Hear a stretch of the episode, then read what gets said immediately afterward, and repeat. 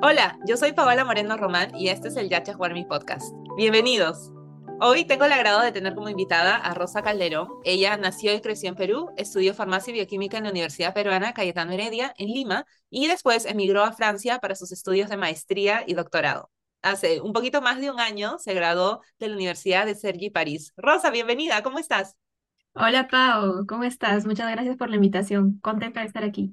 Sí, muchísimas gracias a ti por aceptar la invitación. Y la primera pregunta que tengo para ti es cuéntanos un poquito cómo así decidiste viajar a Francia. ¿Qué es lo que te motivó a continuar tus estudios de posgrado ahí? Bueno, cuando yo estaba en los últimos años de la carrera de farmacia, estaba un poco perdida con respecto a lo que yo quería seguir, en qué me quería especializar. Entonces, había tenido la experiencia de mm, investigación, la primera experiencia de investigación en tercer año, que pude viajar a la Universidad Complutense de Madrid y la pasantía se basó en liberación modificada de fármacos una cosa que Perú nunca había visto y que mm, me marcó, por así decirlo. Entonces yo dije, eso es lo que quiero, eso es lo que quiero hacer el resto de mi vida, pero en Perú no lo encontraba. Al buscar opciones, dónde lo podía hacer, yo en el cole había tenido la suerte, la posibilidad de haber llevado algunos cursos de francés y averiguando becas, averiguando financiamientos, había oportunidad de volver a ir a España a seguir con una maestría, pero las becas eran pocas, no eran integrales. La ventaja era el idioma, ¿no? Que sería en español. Bueno, igual necesitaba el inglés para investigación, pero la mayoría el día a día en español. Y la otra opción, buscando el ranking de universidades, las mejores ranqueadas en la especialidad que yo buscaba, encontraba universidades en Francia. Entonces dije, bueno, ¿por qué no? voy a tomar, voy a hacerme la vida más complicada de la que ya tengo y voy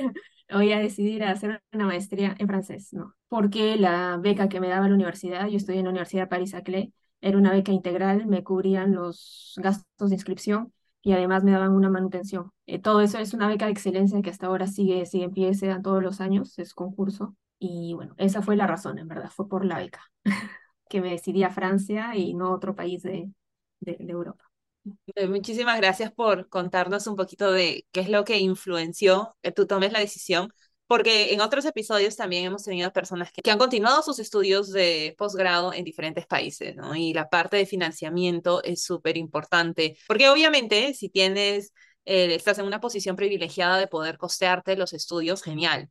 Pero hay muchísimas personas, como mi caso, como tu caso, que se hace un poco más difícil eso. Entonces, tener una fuente de financiamiento es bastante importante. ¿Qué tan fácil tú dirías es obtener esa beca en Francia o en la universidad donde estudiaste tu maestría? Y yo te pregunto esto porque yo hice mis estudios de posgrado en Estados Unidos, hice mi doctorado, no llegué a hacer una maestría, pero al menos hasta donde yo sé, cuando postulas las maestrías en Estados Unidos son bien costosas, son muy costosas y tienes que obtener becas aparte. En cambio, en Estados Unidos el doctorado, cuando te aceptan, ya viene con financiamiento también. ¿Cómo funciona eso en Francia y, y en tu caso, cómo fue así que obtuviste la beca? En Europa, a diferencia de Estados Unidos, para hacer un doctorado primero tienes que hacer la maestría. ¿no? Esa es una entonces, para mí, cuando yo salí de, de, Perú, mi objetivo no era la maestría, mi objetivo era el doctorado. Pero primero tenía que pasar por una maestría, así que postular una beca de maestría. Y en esa época había las becas del, de doctorado en el extranjero que daba el Concitec. Entonces yo ya tenía mi plan listo, decía, acabo mi maestría con esta beca y después postulo esta beca de doctorado en el extranjero y hago mi doctorado. las cosas nunca resultan así, pero bueno.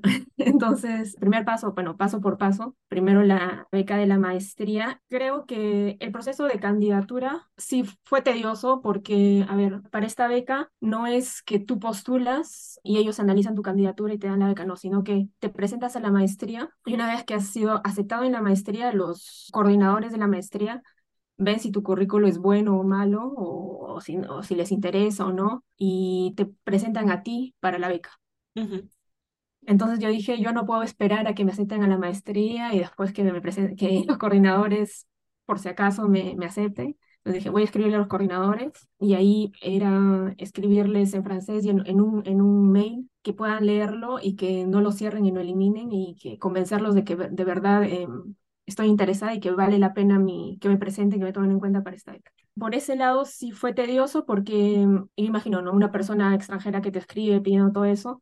Felizmente yo a lo largo de todos mis años de pregrado y, incluso desde la secundaria, había hecho mucho trabajo fuera de lo escolar, ¿no? Lo académico es importante porque esta es una beca de excelencia, o sea, se fijaban en que estés en el tercio superior, pero la diferencia la hacían, y creo que también a mi currículo le fue bien en hacer cosas extracurriculares, por ejemplo, con el MACTEC que, que estuve contigo en, en, en, en, la universidad, en el cole también había tenido unos proyectos de, de ayuda social, mi implicación en deportes, entonces eso le sumó a mi, a mi presentación, a mi, a mi candidatura. Fue largo, es, yo creo que postulé en mayo, no, perdón, postulé en enero, febrero, y la respuesta me lo dieron en junio y la maestría empezaba en septiembre. Entonces me la dieron en junio, julio, agosto, preparar mis papeles, visa, etcétera, y me fui.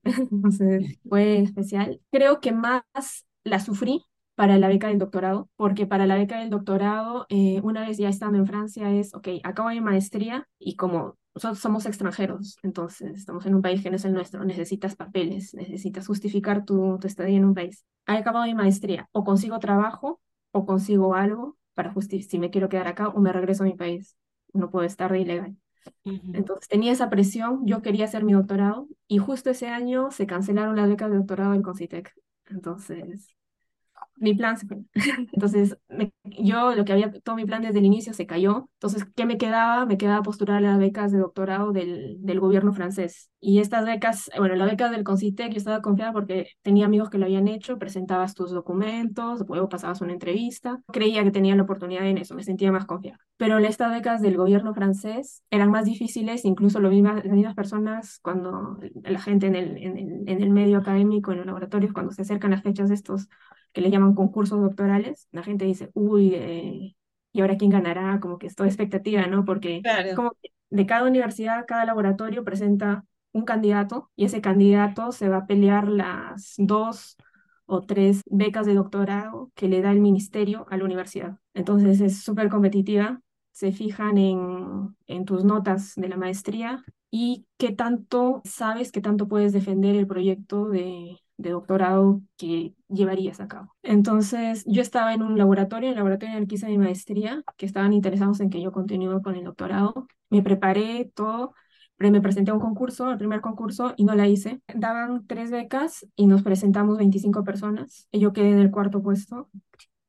Y para, bueno, para mí fue un logro porque era extranjera, era la única extranjera, etcétera. Pero igual me dolió y era como que, ¿y ahora qué hago? Bueno. Y tan cerquita también, ¿no? Y, y, era cerca, y sí, sí, era cerca. ¿Y ahora qué hago? Porque bueno, me jugó ahí el que no había sido primer puesto de la maestría, pero bueno, son cosas que ya no podía controlar. Entonces, pero yo dije, bueno, me regreso a Perú. Y por ahí me encontré otro, un aviso de otra escuela doctoral, que justo de la Universidad de Sergi París, diciendo que el concurso iba a ser en dos semanas. Y dentro de los trabajos, de los eh, proyectos de investigación, había uno que me interesaba mm, y me contacté con los responsables y le dije que estaba interesada y a ver si es que no tenían un candidato, a ver si me podían considerar para presentarme a la escuela doctora. Pasé la entrevista con ellos, me presenté y bueno, gané el concurso. ¡Felicidades! Entonces para mí fue, mientras el otro, el otro tema que tenía de, de mi maestría era algo en que yo me sentía, mm, yo manejaba más el tema, en este tema tuve que estudiarlo en una semana y algo, bibliografía y todo, porque el concurso es te paras delante de un jurado, expones el tema durante 10 minutos y tienes un jurado de por lo menos 10 personas que te hacen preguntas, por lo menos dura todo una hora. Pero bueno, yo ya me había entrenado para el primer concurso, sí me entrené un montón sobre todo la vocalización, porque es un examen en francés. Yo decía, no se pueden fijar en que yo soy la extranjera aquí. Y bueno, así fue. Entonces yo creo que lo sufrí más para el concurso del doctorado, porque siempre hay cosas que por más el plan que hagas al inicio puede fallar, ¿no? Entonces, tener siempre un plan B, C, D, E, F, ¿no? Hasta lo que, para llegar a tu objetivo. Y también, bueno, como tú dijiste, ¿no? Estaba la opción de volver a Perú Mm. Y, en el caso de que hubieses hecho eso, igual hubieses tenido la chance de postular el siguiente año o algo así al doctorado allá, ¿cierto? Bueno, felizmente todo salió muchísimo mejor que eso, tuviste la beca y todo. Sí, sí, sí, claro, ese era, por ejemplo, ese era mi, eh, regresar a Perú y postular el año siguiente era mi plan D. Lo bueno es que habían opciones, como tú dices, hay opciones. Y felicitaciones por la obtención de esa beca y también felicitaciones, como dije al inicio, por tu graduación, que fue hace un año. Entonces, algo que ahí quería eh, también añadir y un poco de las diferencias en cómo son, en, me parece que es en la mayoría de países en Europa, diferente a Estados Unidos, es que, como dijo Rosa, en Estados Unidos no necesitas hacer la maestría para hacer el doctorado, pero el doctorado no tiene un límite de años, es aproximadamente entre 4 o 5 a, yo he escuchado que personas a veces lo terminan en 7, 8 años. En cambio, en Europa, en la mayoría de países, en este caso en Francia, sí se requiere una maestría, pero tienen la maestría y el doctorado también tienen límite máximo de cuánto pueden durar, ¿cierto? Sí, sí, sí, Pau, eso es una diferencia importante en la maestría. Aquí se divide en máster 1 y máster 2. Generalmente cuando ya vienes con un pregrado de un país extranjero, como por ejemplo Perú, puedes entrar de frente al segundo año de maestría. En mi caso, yo le pedí a los coordinadores empezar desde el primer año, más que todo para adquirir el, el vocabulario en francés, etcétera, y en segundo año estar más cómodo. Pero para los eh, graduados de Perú pueden entrar de frente a la maestría 2, que sería solo una. Y luego el doctorado son de 3 a 4 años. Lo normal es 3 años, pues, a veces, por ejemplo, yo por, el, por, la, por lo del COVID hice casi cuatro años porque tuve el ministerio me alargó un poco, pero lo máximo que te puedes inscribir en doctorado, por ejemplo, hay, hay, no sé, si te enfermas o tienes algún problema, el doctorado se puede extender máximo cinco años. Si eh, quieres extenderlo más, no se puede y queda como doctorado abandonado, o sea, se cierra. Entonces son cinco años máximos, sí o sí, eh, pero lo normal es tres. Sí, sí, y es bueno hacer bastante esa distinción porque para los que nos están escuchando, si pensaban que, uy, tengo que hacer una maestría y luego me voy a quedar de repente seis años hasta siete años en un doctorado en Europa. No, no es así, ¿no? Hay un límite. Y claro, lo ideal al final, si como que juntas maestría, doctorado y lo comparas con un doctorado en Estados Unidos, es más o menos la misma cantidad de años, ¿no? Como cinco, cinco años y medio o así. Así que, pues ahí tienen ambas opciones y obviamente también, ¿no? Es, no son mutuamente exclusivos. Es, si haces una maestría en Europa, también luego puedes hacer eh, un doctorado en Estados Unidos y viceversa. Si obtienes ahí tu educación de posgrado, luego puedes ir a trabajar a Europa, en este caso a Francia. Así que hay muchísimas oportunidades ahí para explorar.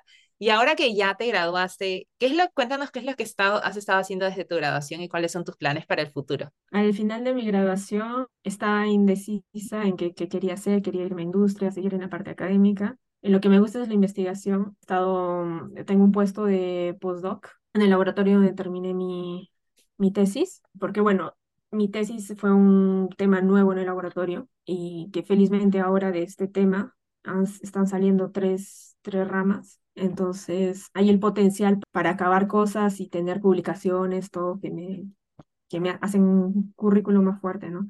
De todas maneras, este es mi último año ahí, pues son dos años máximo. Y después, bueno, planes a futuro. Cuando terminé mi, mi, mi doctorado no quería saber nada de lo académico por todo el estrés, creo que al final decía, esto no quiero, no, no.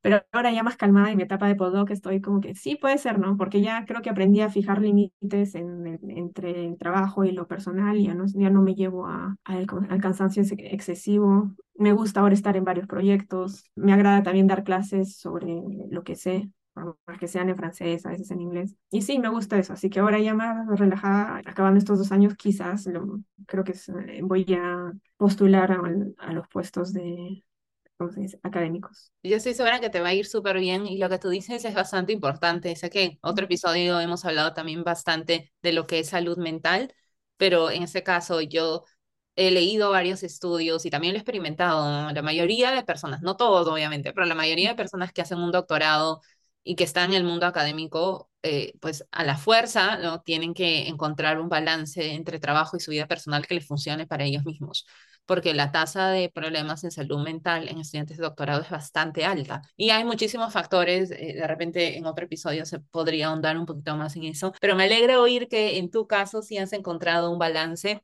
y has discernido continuar en la vida académica. Y bueno, no, yo supongo que ya eh, nos avisarás cuando comiences a postular y también para celebrar cuando recibas noticias. Entonces, tus planes, al menos por los siguientes años, es continuar en Francia. Sí, sí, continuar en Francia. En un inicio cuando vine a Francia lo veía como un trampolín para irme a otros sitios en Europa, porque de verdad Francia, como dije, la parte económica y el nivel de vida es, es bueno, todas las ayudas sociales que hay acá también son buenas. Al inicio yo quería irme a, este, a Londres, no sé, Alemania, etcétera, pero ya, ahora después de casi siete años ya le agarras cariño al, al, al país y sobre todo porque es un país donde sí encuentro el, el espacio que me permita crecer en las cosas que me interesan, ¿no? Por más que, por ejemplo, en, en Alemania las puedo encontrar, pero también las tengo en Francia. Entonces, por el momento estoy cómoda aquí, sí. No, sí te entiendo bastante bien porque también es el país, y eso hablaba con unos amigos hace poco, bueno, yo en mi caso, ¿no? Que viví nueve años en Estados Unidos, es el país donde yo me convertí en una adulta, es el país donde aprendes a, hacer muchísimas cosas. Yo cuando regresé a Perú hace ya como diez meses, me di cuenta que no sabía cómo hacer impuestos acá. Nunca había aprendido eso porque nunca me tocó hacer eso. Entonces, si me preguntas cómo se hacen impuestos en Estados Unidos, ah, ya sé exactamente cómo funciona, cómo hacer diversos papeleos, cosas así, que en Perú poco a poco voy aprendiendo, ¿no? Entonces, estoy segura que en tu casa también es así, donde Francia es como tu casa básicamente. Que obviamente sé que Perú pues siempre va a ser el lugar donde naciste y tu casa y toda tu familia vive acá también, ¿cierto? En Perú. Sí, sí. Sí, igual Perú siempre va a ser mi casa, pero siempre, y siempre estoy intentando vincularme con, con Perú, porque uno, los, el motivo por el que yo salí de Perú era porque no encontraba esta área en la que me estoy desarrollando allá. Y poquito a poquito se me, se me presenta una oportunidad, intento desarrollarla. El año pasado estuve en dos eh, journal clubs, uno de la UTEC sobre nanomedicina y otro en Cayetano sobre farmacognosia y farmacotecnia. Y este año estoy empezando a dar unas clases en la carrera de farmacia, así que por ahí estoy intentando, si es que bien yo no puedo ir en físico, estoy intentando seguir con este vínculo y poder desarrollar lo que, lo que estoy haciendo por aquí. Me alegra muchísimo oír eso y como decía, estoy súper segura que los siguientes pasos que des académicamente van a salir todos súper bien. Y la última pregunta que tengo para ti, bueno, casi última, es a todos aquellos que están escuchando que estén interesados en viajar a Francia para maestría y o doctorado, ¿qué consejo les darías? Yo les eh, diría que aprendan francés. A ver, hay maestrías, mm, hay maestrías que también son en inglés, ¿ah? porque hay una maestría que salió un año después eh, que yo empecé la maestría y que es también nanomedicina, pero es una maestría europea, no necesita ser francés. Pero si son maestrías en, en Francia y por más que sean en inglés, el día a día, si es que no te manejas en un mínimo de francés, es un poco complicado para, con todos los papeles administrativos que tienes que hacer, etcétera. Y también porque creo que mudarse, hacer un posgrado en otro país es también aprovechar ¿no? este intercambio. Y creo que vas a tener un intercambio más rico si es que puedes intercambiar con las personas eh, locales, ¿no? Hay el mito de que a los franceses no les gusta hablar el inglés. No es que no les guste si hablan, pero ellos aprecian también el hecho de que si es que tú vienes a su país, por lo menos puedas decir, hola, no sé hablar francés. por lo menos en ese idioma. Les aconsejaría eso y que se informen sobre las oportunidades de financiamiento, que de verdad los lazos entre Perú y Francia están bien desarrollados. Hay, hay muchos financiamientos ahora incluso por vía de... Hay una página que se llama Campus France, donde se puede, ahí están reunidos todos los links para todos los financiamientos, ya sea, incluso hay financiamientos de, de pregrado, me parece que vi una vez, por posgrados, e incluso para gente que está ahorita en Francia y que quiere regresar a Perú y cosas así. Sí, muchísimas gracias por esos consejos y yo voy a estar poniendo el link, a, el enlace a todas esas cosas que has mencionado, el link a tu universidad, el enlace a Campus France. Voy a buscar si todavía están abiertas las becas de doctorado del Concitec y si le encuentro el enlace también lo voy a poner en la descripción del video porque yo sé que las abren periódicamente, ¿cierto? Hay becas de doctorado de Concitec, pero ahora son, ya no, se desaparecieron las becas de doctorado para el extranjero. oh, em, ok. Ahora hay becas de doctorado, pero para, son, son para universidades en Perú. Entonces. Eh, bueno, si están interesados en eso también, ¿no? Ahí pueden encontrar la información y voy a dejar todo eso en la descripción del video. Y ahora sí, la última pregunta para ti, Rosa. ¿Dónde te pueden contactar? Si alguien quiere hacerte algunas preguntas, ¿cuál es tu correo electrónico o en redes sociales? Me pueden contactar por bueno, correo electrónico rosa.calderonjacinto, todo junto, arroba gmail.com. Listo. En redes sociales, si me buscan en Facebook me encuentran, en Instagram también estoy como rosa.acj, así que por ahí, por donde se me pueden encontrar. Bueno, voy a dejar toda tu información en la descripción de este episodio y muchísimas gracias por tu tiempo, por compartir un poquito cómo fue tu experiencia en Francia y emigrando para continuar tus estudios de posgrado ahí y espero que tengas una linda semana y ya nos estarás avisando para celebrar. Gracias, Pau, eh, y, y a todos, si quieren, no duden, si es que quieren venir a Francia, están interesados en venir a Europa, pues escríbanme, tengo amigos también en otros países, así que por ahí sí puedo ayudarles con gusto. Gracias, Pau. Muchísimas gracias. Gracias a todos. Chao. Chao.